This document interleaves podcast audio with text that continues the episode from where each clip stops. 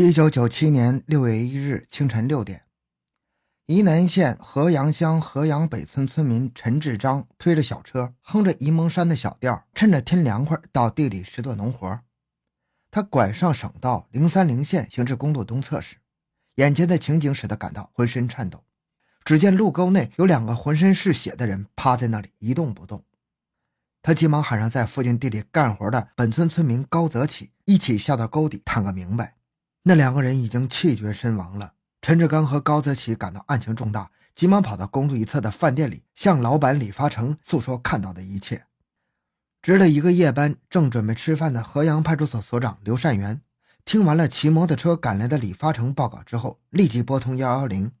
随着一级级电波的传递，警方各路人马先后赶到现场，现场勘查、尸体检验、现场访问等各项工作紧锣密鼓地同步展开了。并认定这是一起典型的特大抢劫杀人案。六幺特大案件专案组成立之后，首先确定以查找尸源为侦查方向，同时刑侦支队向全市发出了紧急协查通报，省公安厅也在全省及有邻省市发出了协查通报。欢迎收听由小东播讲的《六幺抢劫杀人案》。回到现场，寻找真相。小东讲故事系列专辑由喜马拉雅独家播出。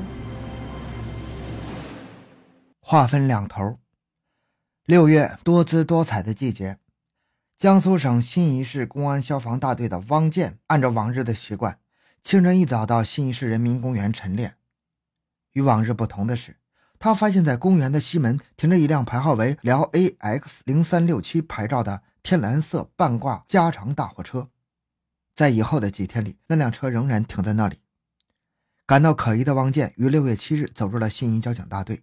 交警人员对该车进行检查时，发现驾驶室内有大量的血迹，之后便马上向江苏徐州市公安局报警。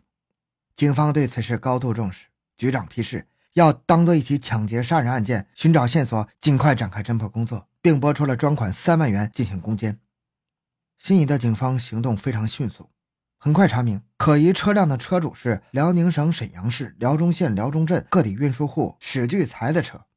五月二十一日下午，这个车由驾驶员孟庆成和宋立明驾驶去浙江送货，返回时顺便到温州拉一车皮鞋、皮带等物。五月二十六日，宋立明给史聚才打了电话，说他们已经到达了温州路城的双桥配货站。五月二十八日下午，宋立明又打电话给史聚才，说一个南方货主要从温州往辽阳拉皮子，给八千元运费。征得了史聚才同意之后，两名司机装好皮鞋、皮带等价值七十万元的物品，和那个毛皮商一道，于五月二十九日离开温州。时至今日，车和司机均下落不明。刚弄清了车的情况，江苏警方就接到了山东警方发来的协查通报。经分析确定，将两地的案情并案之后，六月十三日，徐州市、新沂市两级公安机关派人到临沂市公安局通报了他们所掌握的案情，案情有了突破性进展。警方马上赶赴新沂开展工作，并和车主及死者亲属取得联系。经死者亲属辨认，六一案件的两具尸体正是孟庆成和宋玉明。两人在温州出发时与毛皮货商一道同行，可以断定毛皮货商有重大犯罪嫌疑。下一个工作重点应该以查清毛皮货商和被抢货物的下落为主攻方向。六月二十八日。刑警大队民警陈洪基在县城排查时有了收获。六月一日那天，一个青年驾驶一辆加长的货车行至县城的南环路时，因为车水箱损坏，便租了温某路边的房屋将货物卸下。到修理厂修好车后，便驾车离去。到了六月七日，那个青年返回时，就在当地租用两辆大货车将存在出租屋内的货物全部运走。专案人员首先找到为可疑青年送货的个体司机孙某、黄某和出租房主温某。据孙和黄讲，那天将货物拉到徐州，全部卸在了一套二层的楼房内。当时有一个女青年等候在那里，听口音像河南人。在卸车的时候，看见货物箱上均贴有“赵冠之”字样的纸条。温某说，装货的那天，可疑青年在邻居李强家打过一个电话，并听到是一个女的接电话。事不宜迟，专案人员又赶到邮电局。在他们的协助下，费尽周折，终于查清了那个电话号码是江苏徐州市东方饭店的钟维线。案情逐渐明朗，警方不顾连日的奔波与劳累，连夜兼程奔徐州。孙某虽然到徐州送过货，但是再找那个放货的地方，实在是费了一番功夫。因为送货的那天晚上，狡猾的可疑青年领着他，不知拐了多少弯，转了多少圈，才到达卸货地。孙某积极地调动思维，仔细辨认，终于来到了位于徐州市泉山区魁山乡寒山村四百五十八号楼房前。只见门上锁着一把大锁，民警秘密的进院，发现有一部分货物还没有卖掉。据房主介绍，二十多天前有一男一女来租他的闲置的楼房，其拉来了两车货。这几天还有面的来往外拉货。房主说，当时问他们叫什么名字，那女的说叫赵冠之，听口音是河南人。又是赵冠之，这个女人是否是作案人或者是知情人呢？警方分析认为，这个女人至少与此案有着密切的联系。于是，查找这个不寻常的女人的工作迅速展开了。警方赶到了东方饭店，查遍了六月份以来的旅客住宿登记。得知确实有一个河南省开封市南关区西后街的赵由之在四幺七房间住过三天。据服务员回忆，这个女人的体貌特征和孙某回忆的领着存放货物的女人的体貌特征是基本吻合的。但是赵冠之从六月七日离开宾馆后就未见踪影，难道赵冠之回河南开封了？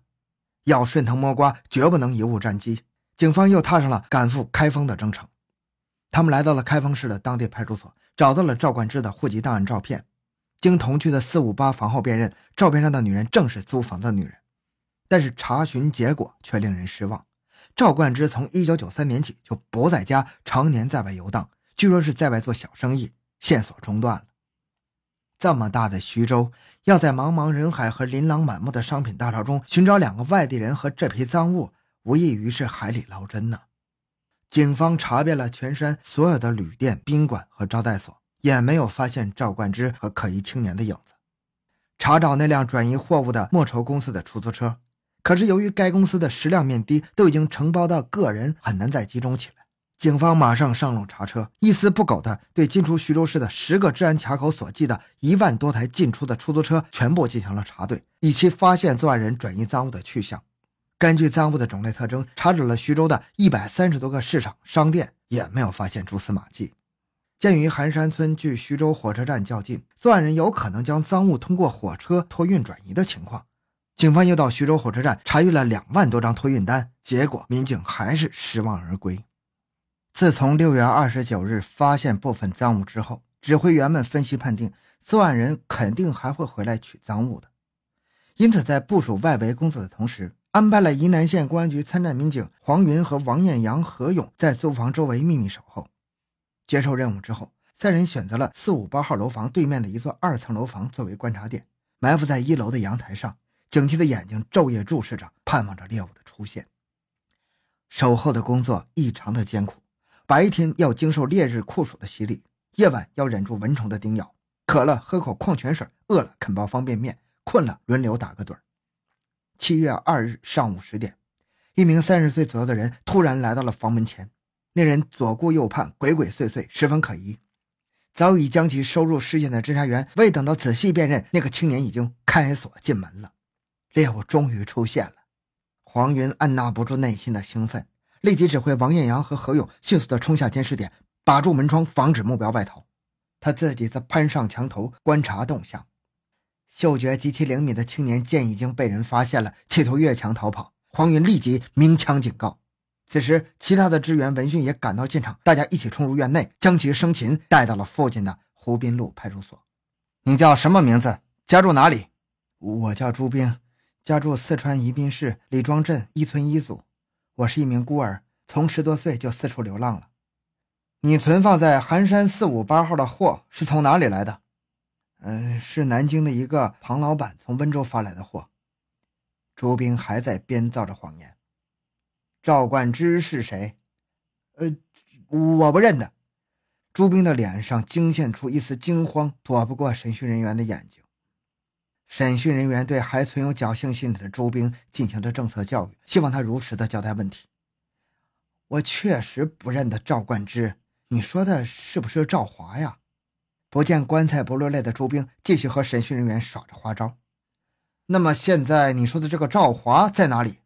呃，在中山堂的火烈鸟咖啡屋当服务员。在继续审讯朱斌的同时，警方也赶到了火烈鸟咖啡屋，却没有查到叫赵华的服务员。经一名叫张华的女服务员回忆，她提供一个重要情况：两天前，有一个自称叫周辉的人，先后三次来咖啡屋里玩过。周辉曾经告诉他自己经营鞋和服装批发生意，在展览馆的市场开了一个门市。警方不敢懈怠，迅速调转车头，赶往展览馆市场，找到一个刚开业两天的鞋店。